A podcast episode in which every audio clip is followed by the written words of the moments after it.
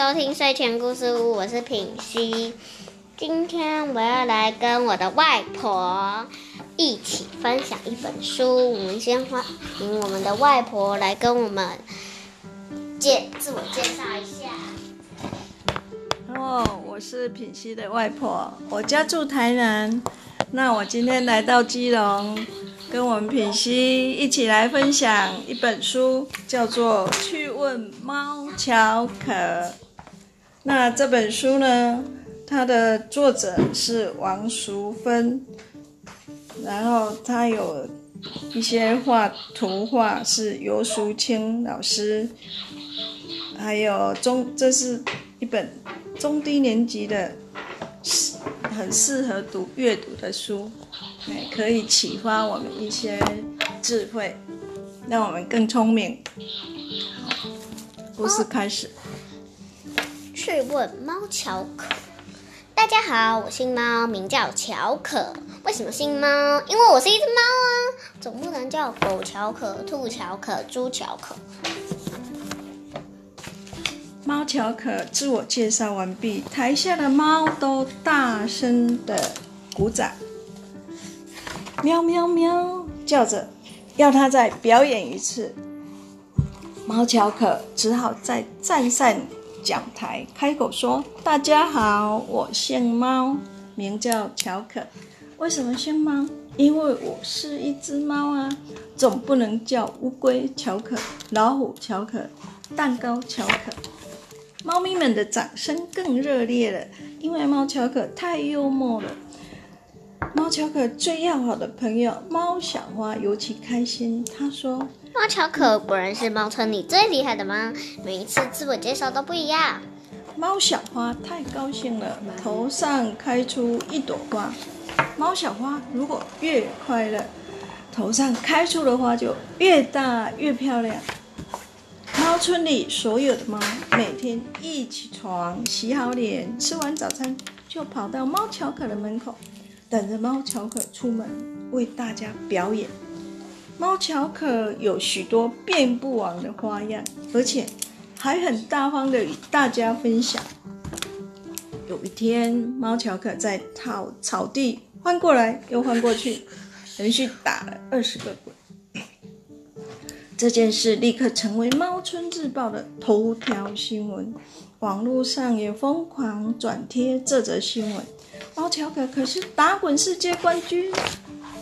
幼儿园大班的猫小月感动的流下眼泪，对老师说：“我长大以后要像猫巧可一样滚来滚去。”说完，马上在教室的地板上打了一个漂亮的滚。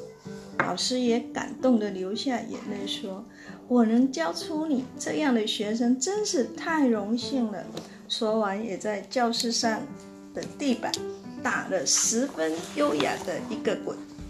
还有一天，猫巧可一口气唱了三十首歌，大家都拍手说猫巧可是是唱歌世界冠军。但是猫小花这回不太开心，因为它的头上只开出一朵小花苞。因为这三十首歌中，并没有猫小花最爱的热门儿歌。一到晚上，猫猫就到处叫。幸好猫巧可知道后，又为好朋友唱了这首歌。这首歌曾经得到去年金猫音乐大奖。嗯，猫巧可的本事说也说不完，比如他会写诗，出过五本五百本的诗集，每本只有一首诗。每一首诗只有两句，这是猫村文化部的规定。因为猫咪们每读完两句诗就会想吃鱼，然后就跑去吃鱼。这可是流传了三十年的历史，所以每本诗集只有两句，才不会把诗集弄脏。最轰动的一次是猫巧可盯着一只蚂蚁看，足足看了有五十九秒，那么久十，九秒大概六十分，大概是一分钟。大概接近一分钟。从蚂蚁出现到猫巧可的右边，再慢慢爬过猫巧可眼前，走到左边，消失不见。猫乔可竟然一动也不动，完全没有伸出手去抓。所有听到这件事的猫都瞪大眼睛惊呼：“天啊，我做不到！只要一见到蚂蚁，我一定立刻伸手抓过去。”猫乔可的尾巴不得了，会打拍子。每一只猫过生日时，猫乔可会将尾巴举得高高的打拍子，带领大家唱生日快乐歌。猫乔可会一口气放五个风筝。猫乔可可会在任何东西上打蝴蝶结，包括在通往狗村的那座桥上打了一个超大型的美丽蝴蝶结。猫乔可会做的事太多啦，所以猫村里只要任何人有问题，一定会说没关系，去问猫乔可。然后这这一篇这自我介绍猫巧可的就讲完了。那我们有这个故事呢的这个给我们的启发呢，我们的智慧呢，就说他看到蚂蚁为什么可以很仔细的看，仔细的看，停留了将近一分钟，因为蚂蚁非常的小，然后它的走路啊，它的动作，它就静静的去观察，去观察，它就对一件事情有仔细去。看去分析，所以我们如果遇到虽然是小事情，也是要小心哦，要仔细去认识它。还有它为什么会翻很漂亮的滚给大家看呢？因为它也是猫老师有教的时候，他有在仔细的看哦，然后他有把那个优雅的动作把它做出来，所以大家他翻滚就会给他拍手鼓掌啊。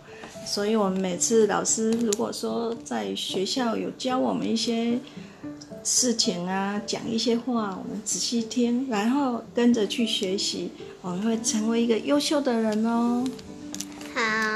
我们今天的猫巧趣问猫巧可就结束了。我们下次也会再分享猫巧可。下次，下次的故事是第一个问题是蚂蚁问的。